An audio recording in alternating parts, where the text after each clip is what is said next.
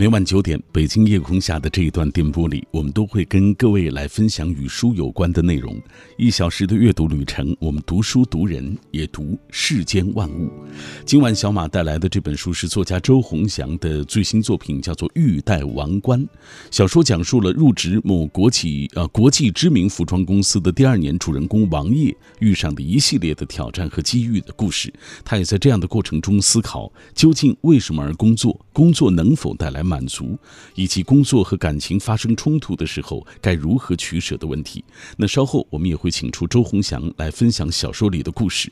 听节目的过程中，也欢迎大家来跟我们保持紧密的联络啊！这些年我们看到有很多反映职场类的这个文艺作品啊，我们也想问问大家，你喜欢的职场类的小说或者是影视剧有哪些？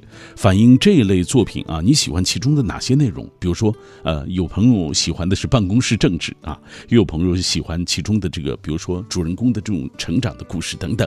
转发并且留言，我们依然会在所有参与节目的朋友当中，会选出五位幸运听众，要为他送上周鸿祥的这本《玉带王冠》。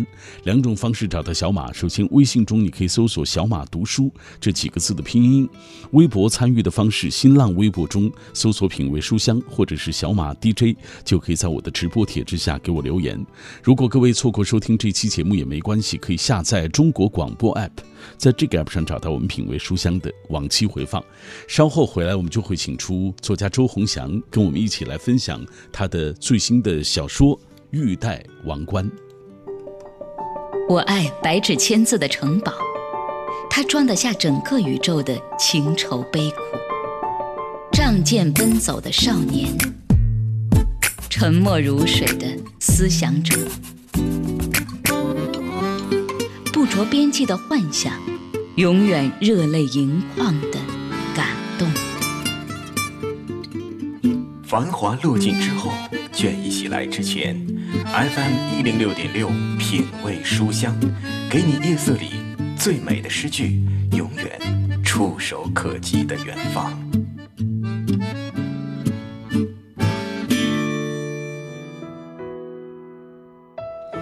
夜色里最美的诗句和永远触手可及的远方，尽在 FM 幺零六点六，中央人民广播电台文艺之声的品味书香节目当中，我是小马。每天晚上我都带来一本书，今晚带来周鸿祥的最新的小说作品，叫做《玉带王冠》。我们先请周鸿祥来跟大家来打个招呼来。各位听众朋友们，大家好，我是周鸿祥，很高兴今天又能够来到品味书香节目，跟大家一起聊聊我的新书。嗯，又能够来到啊，这个鸿祥其实不止一次来了。对。哎，算过来过第几次吗？我我 应该是第四次，第四次是吧？啊，对。哎，所以有朋友说这这个周鸿祥的名字很熟悉，而且我们在节目当中经常听到他的作品啊。呃，那鸿祥在几年前曾经写过一本当时非常受欢迎的小说，叫做《名利场》啊。那当时讲的就是职场新人王烨的他的这个成长故事。呃，在那个小说完成之后，洪翔又写了其他作品。今天我们终于看到，这算是名利场的第二部啊，《欲戴王冠》。给大家讲讲这部小说的这个创作的情况吧。呃，其实第一本。呃，名利场它出版之后呢，就已经有在心中有开始构开始构思这个名利场二的这个故事。嗯。但是当时呢，因为呃希望自己能够交出一份更满意的作品，就是对这个作品的一个想法就会更多。嗯。所以在那个时候就花了比较多的时间去做一些功课，因为名利场它是讲的一个呃国际大品牌的一个服装品牌。嗯。然后我就去做了一些调。调查调查了从二零。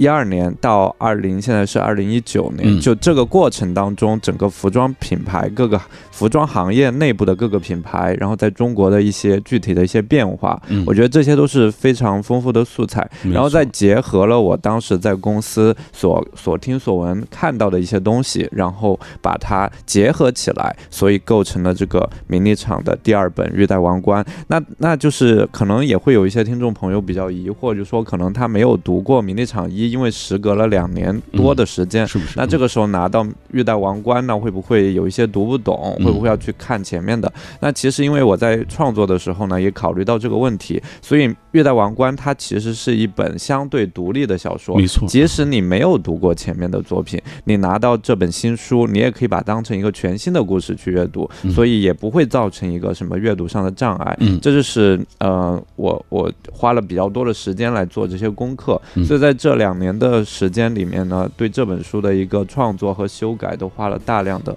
时间在里面。嗯，我记得我当时问过洪翔，我说你怎么会写一本关于服装公司的这样一个小说啊？洪翔好像当时透露给我说，他在专职写小说之前，其实也在公司里工作过，对，而且就是服装公司啊，对，所以对公服装公司的大致的工作的流程心里是有数的，而且在写呃《玉带王冠》包括第一本《名利场》的时候，实际上他都做了非常多的功课，在这本当中你会发现人物更复杂，人物更多，然后这个小说的故事也更复杂，涉及到关于服装企业内部的一些变化，包括国际的变化、国内的变化等等，也非常多啊。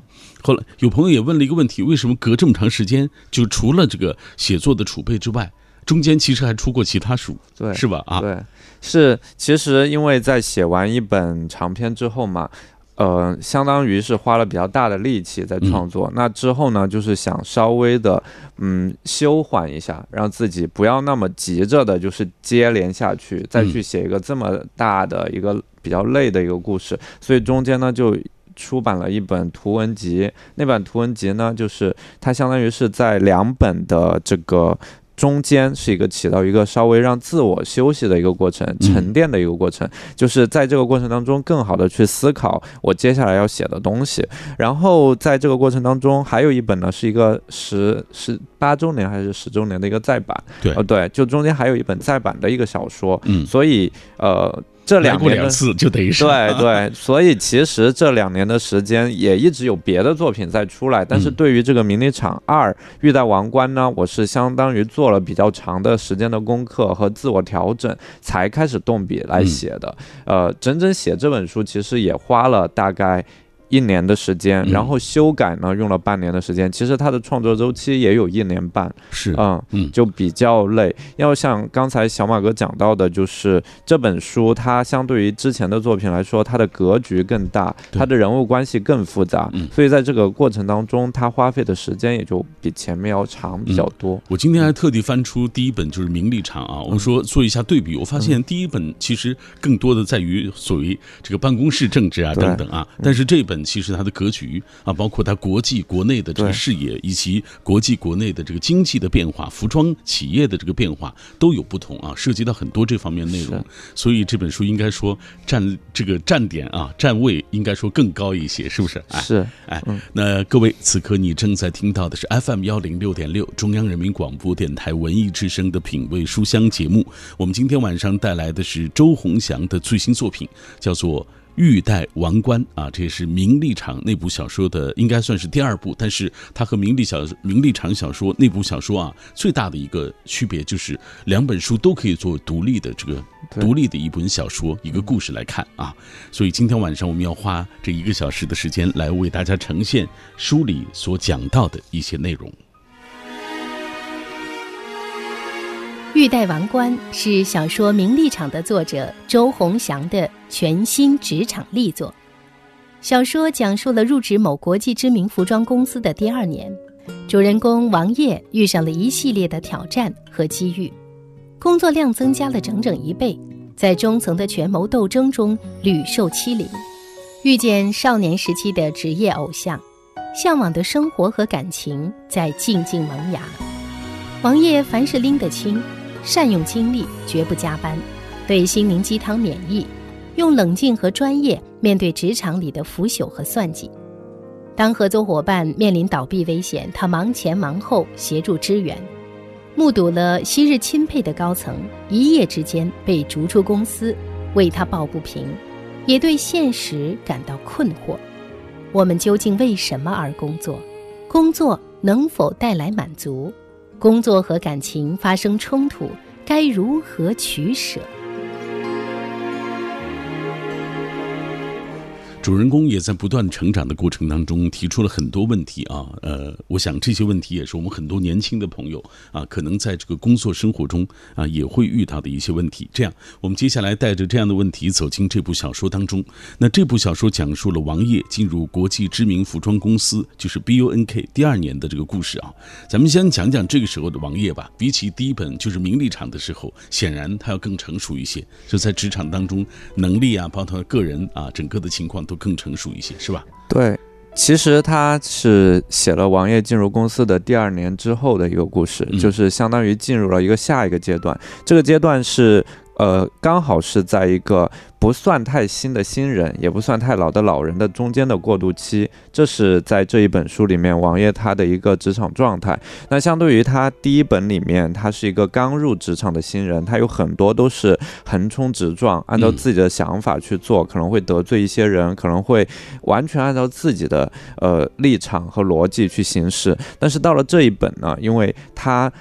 不再是单单的办公室内部的一些斗争也好，或者说内部的一些人情世故也好，因为在这一本里面，我们会看到的是，他除开公司内部的一些原本有有的一些矛盾以外，公司和公司之间、行业内部几家公司和他们的供应商之间，都存在了一些相对的竞争关系。那这个时候呢，就是比较现实的一个情况，就是我们可能在。公司内部会有一些矛盾，彼此之间，当大敌前来的时候呢，我们就可能要团结起来，然后一起去呃对抗这个外部的一些矛盾。对对。所以在这个时候呢，王爷他作为一个中中间，他不算太新，也不算太老的一个员工，他在这个时候他就要开始以大局为为准，然后去看待一些问题了。那但但是呢，在这个过程当中，他肯定就是不再像。刚入职场时候，那么爱横冲直撞，就是那么青涩啊，什么都按照自己的想法来。开始有一些更成熟的一些处理方式，然后这些处理方式呢，就是可能也会受到一些阻碍，也会受到上级的一些不认可，也会受到同僚的不理解。对，那在这个时候呢，他要怎么去突破这个东西，而用自己的一个相对成熟的方式去过过渡。这一个时期，这就是我们玉带王冠它要讲述的一个过程。没错，呃，然后玉带王冠它这个名字我们也知道，玉带王冠必承其重嘛，是啊这句话。所以呢，为什么我们当时把这一四个字作为我们这一一这一本的书名，就是因为玉戴王冠必承其重，是你想要得到你想要的。社会地位也好，职位也好，自由也好，或自我实现也好，那必承其重，你就要承担相应的责任，相应的重量。嗯，所以在这一本当中呢，就是每一个人，他们可能都有自己想要完成的一些东西，但是他们都要付出相应的代价，才能够达到自己的目标。没错，对，呃，其实这个名字特别符合王爷现在这个状态，就是欲戴王冠，必承其重，他就承其重了。是，哎，在这本书当中，他遭遇了各种各样的职场当中的变化，包括我们刚才提到商场的、是职场的那种腐朽啊、那种算计啊、彼此之间的这种斗争啊等等，哎，这其中他也呃在被有意无意的被卷进去了，是不是？哎，是。这里各位听到的是品味书香，继续和大家来分享周鸿祥的最新作品《玉台王冠》。呃，接下来咱们讲讲书里的这个涉及的人物吧。除了王爷之外啊，这本书里，比如说还有她的男朋友倪云啊，包括这个中国区的经理，就这个 BU。N K 中国区的经理，像郭靖，啊，中层领导林丹、俞飞鸿，以及曾经被这个公司开除的这个田小明等等，这样一系列的人物，所以这也使得这本书的这个人物更加错综复杂。对，啊，对。然后我们其实第一本呢，它相对比较简单嘛，它人物就是呃王爷和他周围的领导是比较简单的故事。但是到了这一本呢，就是除了呃王爷他自己这个公司以外，那他的男朋友就就是暗恋她的这个男生黎韵，他有他有一个家族的企业，他们有工厂，这个工厂是他们公司。他们网页这家公司的一个代工厂，相当于合作方。嗯，但是呢，这个合作方在这一季里面呢，他们又要面临的是，他们又有了新的合作方，除了网页这家公司以外，还有别的竞争者也要用他们工厂，那就存在了公司和公司之间，它就有一些竞争。嗯，然后我们。讲到的就是俞飞鸿和林丹，他在第一季里面就是比较简单的，就是他是一个领导的角色，嗯。但在这一季里面呢，他们各自也开始有了自己的一些困难，嗯。因为我们之前记得上一次我们来做节目的时候，就有提到林丹他是一个八零后的一个职场人物的代表，俞飞鸿更偏向七五后，那他们其实各自在这个职场中有自己的想要的一些东西，嗯。呃，比如说七五后的职场人，他们这个群体可能想要的就是比较稳定的一个状态了，因为我已经在公司很多年了，嗯。那我我想要得到的是一个我应得的比较稳定的一个状态。嗯但是对于八零后的这个林丹这个群体，他可能是在公司付出了他的青春，嗯但是呢。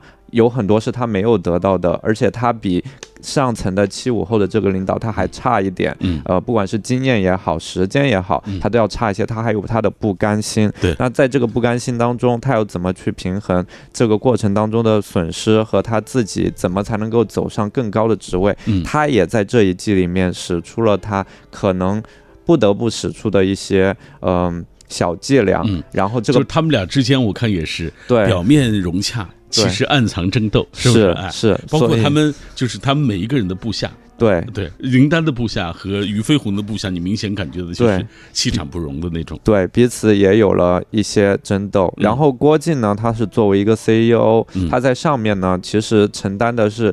到这一这一本的时候呢，他要承担的其实是公司总部海外那边嗯。给他施加的到中国中大中华区这边的一个压力嗯，他要怎么把这个公司在中国做到最好，这是他要承接更上层的一个压力的过程。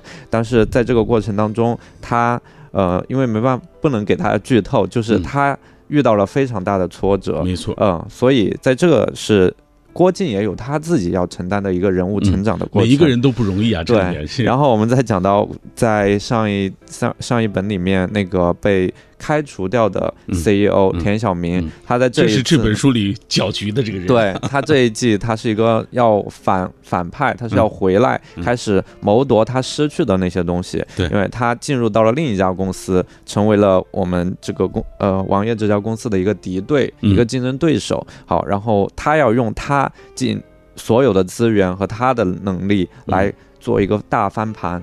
对，所以这是在这一步里面，它是除了公司内部的办公室斗争以外，它嗯还有商战的部分在里没面。错没错。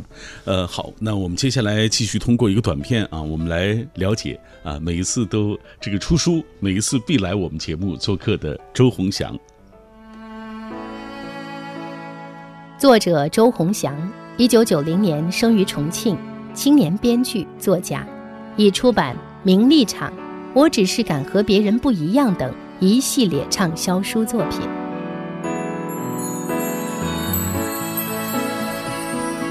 好，洪翔，微信当中有朋友问你啊，说洪翔今年是你这个写作的第几年了？是我写作的第十年了。嗯对我，我第一本书是在零九年，就是我十九岁的时候嗯出版的，呃，那个时候就还在上大学，还在上大一，嗯刚刚要到大二的那个那个阶段，就当时其实对于自己未来能不嗯能成为一个专职的作者，然后没有太多的想法。心里特别没底。呃，啊那个时候是有机会，就是觉得能出书，然后能出版，自己就很开心，觉得能够往自己喜欢的这件事情上去出发，是给到了我一个非常幸运的机会，所以那个时候我也很珍惜嗯。但是我没想到，就是那么一次机会，一个契机，就让我一走就走了这么长的一段路，嗯，也是非常难得的一件事情。我记得我曾经读过周鸿祥写的故事啊，写他就这个出第一本书的这个过程，住在编辑家里，对、啊，然后他这个要下定决心做专职写作者的时候，曾经跟他妈妈 详细的聊过，就说我觉得我现在基本就靠写作能养活自己啊，因为和在公司里工作这个收入但差不多啊，但是其实这个过程当中也是经历了很多波折的，是吧？是啊是。有时候呃，因为这个出版这个市市场，它这个行情变化特别大。对，哎，有几年可能挺好的，可能有几年又又会有什么样的情况对，出现？其实中间在要专职要写东西这件事情上，跟家里人谈的时候，家里人其实不是太赞同，因为哦他们会觉得非常的不稳定。嗯，因为这个东西吧，就是市场变化太快了，你都不清楚说这个未来的市场是什么样子，自己能不能占据这个有利的一个情况。但是当时对于我个人来说，我是希望能写出更好的作品，然后我希望自己能够交。能够交出一份更满意的答卷，我是嗯冲着这个目标去做这件事情的。但至于说这个东西好不好，最后能不能得到大家的一个认可呢？我觉得这个真的是自己没有办法去说说了算的但是我能够做到的就是我把自己的这一份工作做到最好。嗯所以在前期的时候呢，这个书卖好了没卖好，真的都是自己没有办法去预估的事情。嗯但我在写的过程当中，自己是非常开心的，因为是做的自己最想做的这件事儿，而且我真的是觉得，如果没有把它写好，我都不好意思拿出手给嗯到大家。所以，当大家能够在市场上看到我书的时候，一定是我觉得我改了又改，我觉得它真的是能够交付到大家手上。起码在这个时间段里是你写的最好的东西。对嗯，完在这个时间段里，是我觉得是我作者跟读者之间的一个桥梁，我可以搭建了。嗯刚好这个书交付到你手上的时候，我觉得你阅读完之后，你会觉得满足。嗯，嗯，这就是我在写作的时候对自己的一个要求。其实你知道，我眼中的周鸿祥也是他越来越成熟的状态，包括他的作品也是这样。我觉得这本玉呃这个《玉带王冠》啊，就要比之前我读到的其他所有的作品都更好一些。而他自己也在话筒前的状态也是这样。我记得第一次、第二次来做客，我真担心啊，鸿祥磕磕巴巴的说啊，然后这个有点怯，是不是啊？你看每一个人都是在这样的过程当中不断成长的过程对啊。嗯有一个朋友啊，在微信中问，他说：“我也是一个大学生，我也希望有一天能出版自己的作品。对我来说，那是一件非常美好的事情啊。可是现在我写的每一个作品，每呃这个每一篇文章都没有，甚至没有能够投到某一个公号当中去，就是觉得特别失落啊。”他说：“我还要不要坚持其实，呃，我觉得如果这件事情你在你是一个真的很喜欢写东西的人，我觉得一定要坚持下去。嗯因为我自己也不是一来就是非常顺利的。嗯呃，虽然十九岁我出书了，但是其实在十九岁之前，我有一很长的一段路。我是从十五岁开始写小文章，嗯那个时候投到我们当地的杂志社去。其实，在那个时候我投了很多，我每一周都在投。那个时候还没有打印稿，就真的是用手写钢笔，一个字一个字的写到。那个稿子上面嗯写的非常的工整，然后再用信封，呃，寄到杂志社。每周哦、每一个月出刊的时候，你就会很期待的去翻那个目录，有没有自己的名字。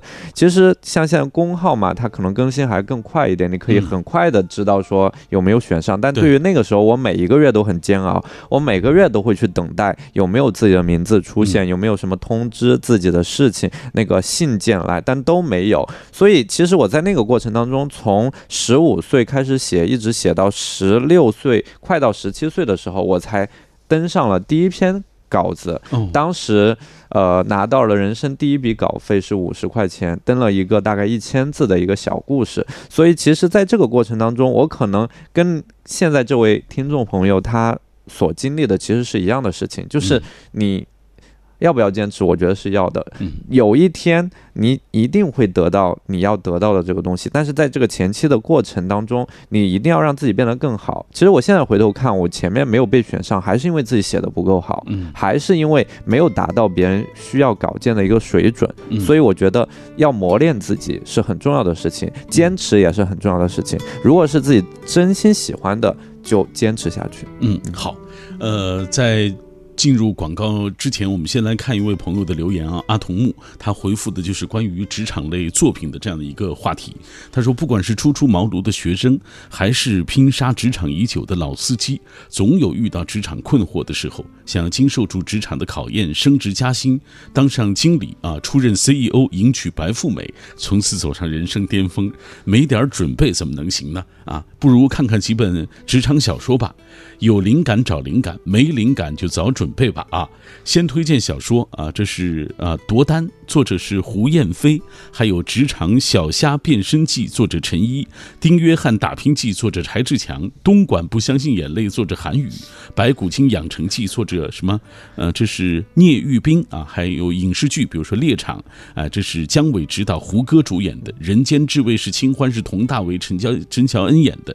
这些都是有关于职场类的作品，也推荐给电波那一端的朋友哈。马上进入广告时段了，之后回来我们继续分享今晚的这本书。用声音的温度融化黑夜的迷茫，用阅读的力量坚定你对生活的信仰。每晚九点到十点，品味书香。讲述书卷之中那从手边流淌的岁月，讲述书卷背后那熠熠生辉的时光。二十一点三十四分的北京，感谢各位继续停留在 FM 幺零六点六中央人民广播电台文艺之声。这里是品味书香节目，每天晚上我们都读一本书给这座忙碌的城市。那今晚这本书是周鸿祥的《玉带王冠》啊，小说是一部呃成长小说，主人公是王爷啊，当然也有很多的朋友把它叫做王爷啊，呃，这是因为。呃，王爷身上所具有的那种披荆斩棘的那种能力。听节目的过程中，我们也欢迎大家来跟我们保持紧密的联络啊。呃，今晚我们的话题是说反映职场的文艺作品，大家还印象深刻的有哪些？比如说小说或者是影视剧，哎，呃，你喜欢其中的哪些内容啊？可以在微信、微博当中跟我们一起来分享。呃，洪翔，接下来我们看看大家的留言。好，周周是二货，他说我的记忆还停留在高中的时候看的流泪的那。些夜晚啊，看的是《睡在你的回忆里》，算起来这就是我们刚才提到的这个第一本小说，是吧？是是，当时其实是零九年的时候，我第一次来北京，在编辑的家里，当然是在夏天，然后我开始写这本书，不知道就就整个暑假呀，对，就。那本书写的很快，那本书就是一个多月就写完了。嗯，然后那本书是可能在一个创作的一个爆发期，就当时很想写这个故事。呃，我写一边写，每天晚上写了就给编辑看，然后编辑看了开头就觉得故事特别好，他说你就写下去。然后写到后来，我自己就是边写边哭，因为我觉得这个故事真的就是很感人。所以当时这本书出版之后，还是很多。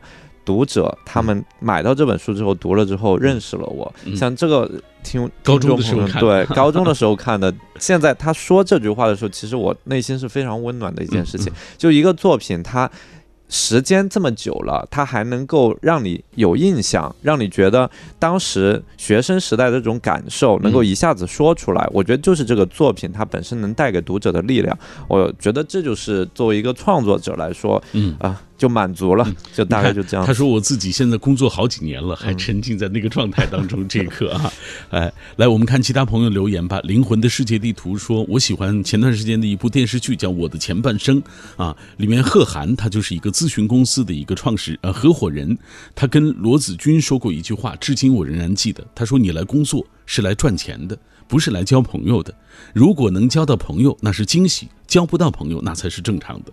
现在做到韬光养晦很重要，做好自己的业绩，任人评说。你自己的业绩做好了，自然会有人来成为你的合作伙伴。哎，这是在职场当中其实很重要的一点，就是你不要奢望，就是你付出的这个怎么样就能够得到别人怎么样，是不是啊？是。哎，嗯，欢乐真人说，他说。说实话，现在很少看小说了，偶尔看看电视。记不清哪年看过一个电视剧，叫做《猎场》，感觉很不错。呃，更早当然看过《杜拉拉升职记》啊，当时当时的感觉就已经很很好了啊。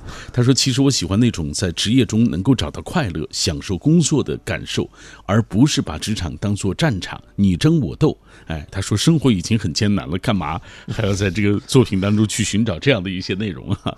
呃，记忆长歌说：“职场类小说若要画一个圈圈，说小也小。”杜拉拉升职记之类的，以写在当今社会某种职业领域当中个人奋斗、打怪升级的成长小说。但是说大也大，若要将整个人生当做个大职场来看的话，即使如远大全程啊、前程、《射雕英雄传》乃至《西游记》之类，也可以跳到碗里来啊。说到底，他说我们常接触的那些职场小说，都是写都市人生、写个人的成长奋斗的现实主义小说。可以说，书中种种人和事，正因为来自于生活，读来才心有戚戚，不觉遥远，与主人公命运起伏很有代入感。对特定领域的种种生态规矩有所认知，但是由于书中某些官斗化啊，呃，潜伏与厚黑，呃，宫心计啊，戏剧化的设定，比如说还有猛女爱上霸道总裁之类的情节套路，久看就成厌了，觉得很遥远。他说：“好写好看容易，但是如何写好耐看，实在是不容易啊。”对，这也是洪翔一直所追求的，就是不要陷入套路当中。对，就是我们《月代王冠》这本书，包括《名利场》，我在写的时候呢，就有一个准绳，就是我们是真职场，不谈恋爱。嗯，所以我们其实，在里面很少会谈到一些谈情说爱的一些东西。我们不希望它变成一个披着职场的外壳在讲爱情的一个故事。我们是真正的希望，我在写的时候，我是真的希望把自己。经历过的一些干货，一些我觉得对大家有所启示的，哪怕是人性，哪怕是职场的一些规则也好，或者是一些好的习惯，一些正能量的东西，能够带给大家。像刚才有个朋友说，他说觉得就是大家生活都已经很累了，不希望再看到里面的这种呃明争暗斗。那其实我觉得现实的生活当中，就是我们有一些是我们不希望自己卷入进去的。就像王爷，她是一个九零后的一个女生，我们九零后的对待。职场的一个观念就是，我们觉得自己做好了自己本分的东西，我们尽量就是不去惹麻烦。这是我们可能这一代人都会这么想。但是有时候是你不想惹麻烦，但是你被迫不得不卷入到一些风波当中，这是我们没有办法去避免的。对，因为有一些风波它不是人和人之间的，它有时候它是事事情产生，就你没有办法去避免的这个问题。所以呢，在这个时候，我们应该怎么去？处理或怎么去面对这些困难，我觉得是这个小说可以带给大家的。嗯，所以。我们是在暴风当中如何保持宁静？我觉得这是我们小说的一个主旨。嗯嗯，好，来再来看呆萌的《葱之歌》，他说最喜欢的还是东京爱情故事啊。他说也算是职场的这个电视剧啊。他说喜欢看大家通过奋斗取得成功的桥段，最讨厌看的就是互相之间勾心斗角的这样的桥段，像宫斗戏一样啊。他说已经成套路了。哎，你看《东京爱情故事》，这也是一部经典的电视剧，是很多人。看这部戏，看这个电视剧，看到的是不同面相。有人看到的是爱情，有人看到的是职场。职场，哎，你看，这就是一部好的作品，它能带给人的这种感受。是，嗯，好。那接下来啊，我们继续回到今晚我们带来的周鸿祥作品《玉带王冠》当中。《玉带王冠》是一本职场痛快主义小说，工作带来物质和精神独立。我们也在其中摸索向往的生活，痛快的选择，痛快的承担，痛快的试探，痛快的失望，痛快的努力，榨汁机般的制度，打鸡血式的激励，人际关系，高额业绩，家庭负担，同柴压力。九零后勇敢颠覆传统，痛快应对难题，拎得清，始终知道自己最终想要什么。主人公王烨就是一个初入社会的职场人，他用真实的职场经历印证：你不用成为强大的人，但一定要成为懂得思考自身的人。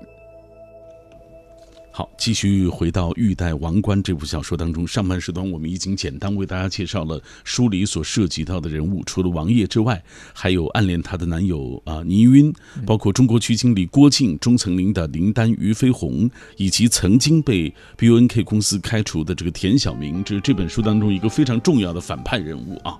哎，最终我们也看到他这个搅局啊，搅局成功了，应该说是吧？啊，对。哎，我们接下来讲一讲王爷。他怎么被卷入到这个中层领导的这个斗争当中？就像刚才，呃，洪翔所提到的，我们不想写这个所谓这种宫斗啊，这种对。但是有时候事情来了，你写事情本身，对，其实它就是面对事情怎么解决问题的一个一个办法。我我们就提其中一个比较重大的一个事件，是他卷进去的一个事情，在呃，他们王爷本身，他们公司是有一些合作的工厂的，那其中不乏有一些比较。规模小一点的工厂，那规模小一点的工厂，它其实实力是不够的，那就很容易被公司划入一个被踢出局的一个名单当中。所以就是每一年的这个名单都会更新，可能就更新到了这家小工厂，就是要跟他结束结束合作了。那这个时候需要王爷去。拿着合同去找这家工厂，是告诉他我们可能接下来都不合作了。啊。这件事情本身是一个很简单的事情，但在王爷去了之后才发现，其实他虽然是一个规模很小的工厂，但是他还是养着好几千的工人，他们。每天的吃喝住行都是靠着王爷这家公司的订单过来，他们有活儿干，他们才有钱拿。但是如果一旦结束合作了，他们这家工厂可能就要倒闭了。嗯，那在这个过程当中，王爷才发现了他自己曾经的往事当中，他的妈妈也是做这个服装行业的，感同身受的那一刻，他突然觉得他应该去拯救一下。那在这个时候呢，他。因为要去拯救这家工厂，但是高层已经决定了，就是放弃这家工厂了。那他要去对抗这件事情，要去拿到自己的理由，去说服上面的领导怎么来挽回。这时候他就必须要赌下自己的一个责任在上面。领导就是让可以，你要挽救，那所有的责任都归你。接下来的这个东西一旦出现了问题，那所有都是你的问题。不仅要跟工厂结束合作，可能你也要。离开公司，对，所以在这个时候，你说他不想参加到这些明争暗斗当中，但是为了一些，呃，他个人的关怀也好，或者说他觉得不应该这么残忍的不给别人机会，所以不得不卷入到这些事情当中。这就是他在这一。这一季里面，他主要要面对的一个很重大的一个事情，怎么去把这个工厂给救活？没错，没错。嗯，小说中还写到了，就是王爷遇到了他的一个职场偶像。对，讲一讲这部分吧。啊，王爷呢，他为什么会加入到一个服装公司来呢？其实他是早年的时候呢，他处于一个低谷期，那个时候可能跟家里的原生家庭有关系，然后处于一个低谷期的时候呢，他看到了一个。服装设计师，这个服装设计师呢，他每年只做一个款，是国际非常知名的一个设计师。这个设计师有一段专访，这段专访呢，在那个时候给了他非常大的鼓励。我相信，可能在我们很多听众朋友也是这样，可能处于人生比较低谷的时候，看了某一个。励志的片段，或者说读了某一篇文章，恰恰当中的一些话就击中了他。那王爷当时也是这样子的，他看了这段专访之后呢，突然他就醒悟了一些东西，他觉得他应该走出那个阴霾，然后去面对更好的人生。所以他没有想到，曾经在大学时期就是被击中的这个专访的这个主角，能够回到上海，而且成为了他们这个整个商业运作过程当中会接触到的一个。一个人，所以当这个时候他的偶像出现了，他要怎么去呃用更平和的心去对待这一件事情，然后又希望能够从偶像的身上看到更多的为人处事的一些东西，然后走到更好的一个方向，所以这个也是呃王爷在这个过程当中，他其实。他的一个成长不单单是他个人的成长，他要吸收很多很多的东西。就像刚刚那有个朋友说，其实要说《射雕英雄传》，它也是一个职场小说，它也是要吸收郭靖，也要吸收很多很多师傅啊，各个人教会他的一些本领，才能慢慢成为一代大侠。其实我们每个人都是这样的，我们会遇到我们生命当中的贵人，我们会遇到我们生命当中的师傅，他们可能会帮助我们。修正我们人生的一些道路，所以这是王爷在这一部分他成长当中非常重要的一个角色。嗯嗯，好。呃，小说中涉及到了很多呃商场内外的这个变化，比如说国际形势的变化，包括这个呃国内的，包括某一个服装领域的这个这个变化等等啊。你看小说中，我记得印印象当中有一个场景，就是丁善正这个人啊，他是个反派人物，他操纵股票，啊，致使这个呃中国区大中华区的这个 CEO 郭靖啊就离开了这个公司公司。对你，比如田晓明就上位了，是不是？哎，呃，比如说。陈彤啊，这刚才我们其实也也呃间接的提到啊，就是他，你看他表面上温文尔雅，其实他也是呃有为了欲望，他也要不不择手段，是不是啊？这些都是小说中所涉及到的这样的一些故事，也给大家讲一讲吧。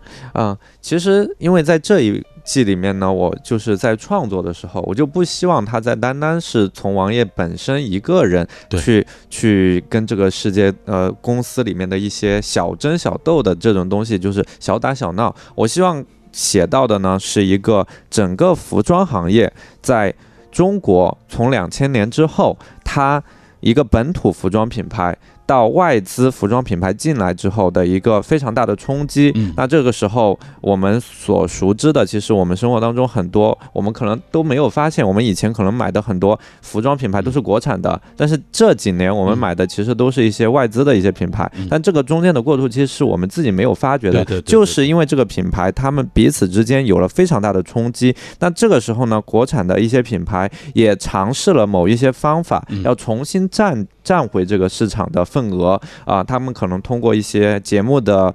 冠名嗯，通过一些是嗯大型活动的一些呃冠名、一些投钱，然后让自己的形象重新站起来。但在这个过程当中的一个利益权衡，他们就有了非常大的一个博弈。嗯那我们这个小说里面的丁善正呢，他就是一个曾经在这个公司里面的一个老员工，但是他受到过公司的不公平待遇。这个时候呢，他已经慢慢走上了高位，嗯那他要怎么回头来去找回自己曾经不公平的那部分，他要怎么拿回来？这是他的一部分。然后他就结合了同样被踢出局的田晓明，嗯他们就一起想办法要把这个公司自己所得的那部分给拿回来。但他们所代表的那一部分呢，恰恰就是他们占据的一个位置，就是他们进入到了一个国产的一个品牌，想利用国产品牌的重新崛起来抵挡这个外资品牌的这么一个过程嗯啊。然后中间也有一些他们使用的一些手段和一些方式，嗯所以其实看似是人和人之间的争斗，它其实是背后有更大的大树没，错还有更多的一些利益关系关系啊在那里牵扯嗯。所以这个是我们这一季里面主要想要给大家。展现的就是不单是人和人之间，而是更多的是整个行业内部的这些年来在中国的巨大发展和变化。嗯，好。微信上有一个朋友问了一个问题，他说第一季当中，我印象当中有一个人物，我恨得牙痒痒的，这个叫高娜高娜啊，对嗯，呃，他说这一季怎么样了？这个人物啊、高娜她在这一季里面没有太太多的戏份，是但是呢，是因为我其实名利场的整个系列有三本，第三本我现在还在创作，嗯就还在写。高娜会在第三季的时候。强势回归，就他会在第三季的时候带着他的一些东西回来，然后会第三季也是会给到大家一个每个人一个归宿，嗯然后给到一个非比较完满的一个结局，嗯。所以他会在第三季出现，但第二季暂时没有他。嗯，对，好，那很感谢这个朋友还还记得。能记得这高娜这个形象 是吧？啊，嗯哎，在这一期当中，我印象还有一个比较深的，就是丽如花这个神对对。经有点神经大条的这个人 啊，丽如花现在是基本上读者现在已经差不多很多都拿到书了，都已经读了。给我反馈的是，他们都很喜欢这个人物嗯，就觉得他有点神经大条，对对对。然后学历也不是很高，嗯然后像是突然空降到这个公司来的一个莫名其妙的一个人。但是呢，他有他的经验，他有他的处事方式，嗯他的这个东西跟王爷他本身的这种。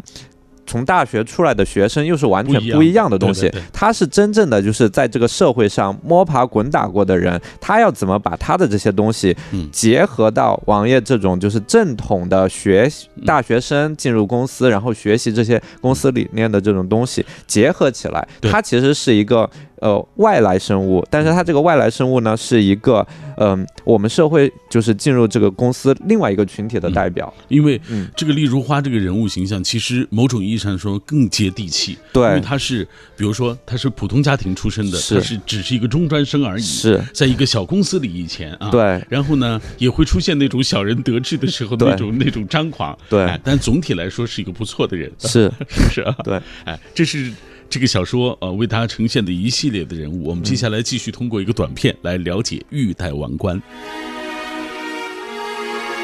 《玉带王冠》是小说《名利场》的作者周鸿祥的全新职场力作。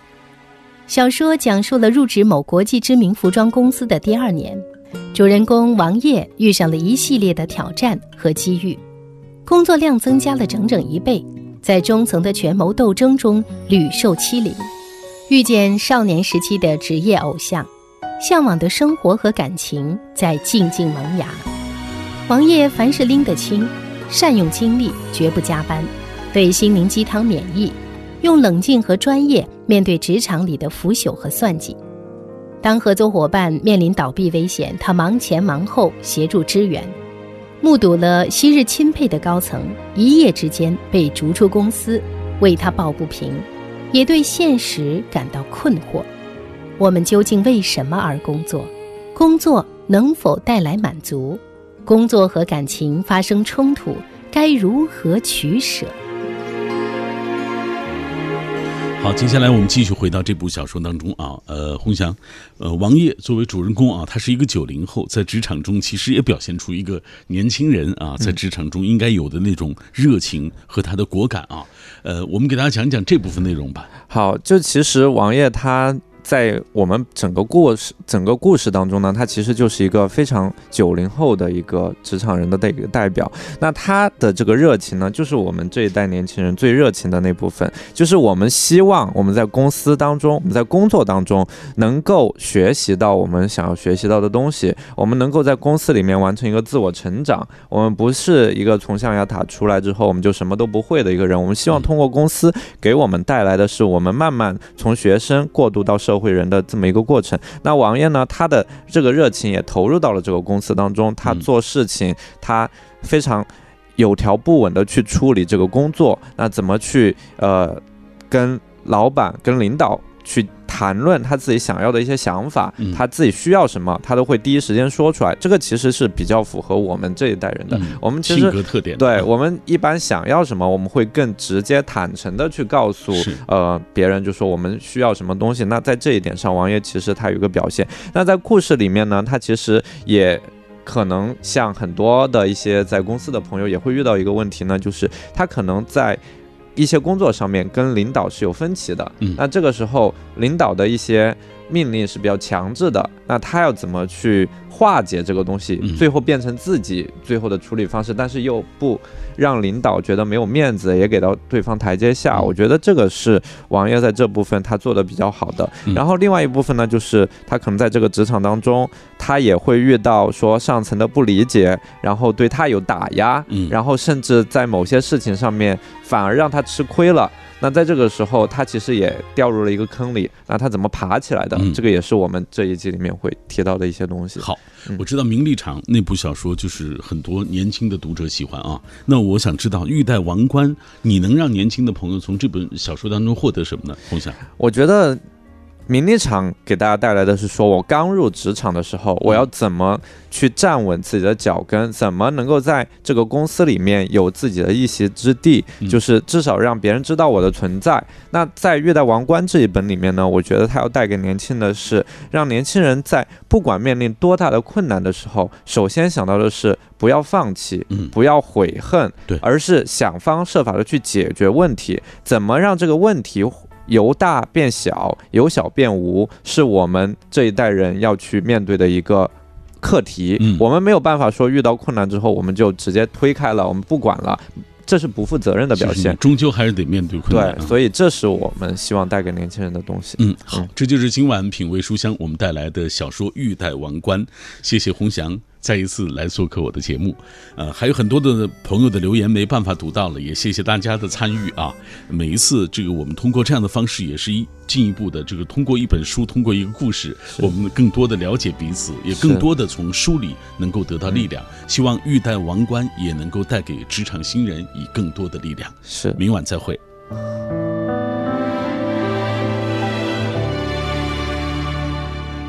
窗外后退的建筑，记录着一天繁忙而重复。把夜色慢慢清除，用着梦迎接下一个日出。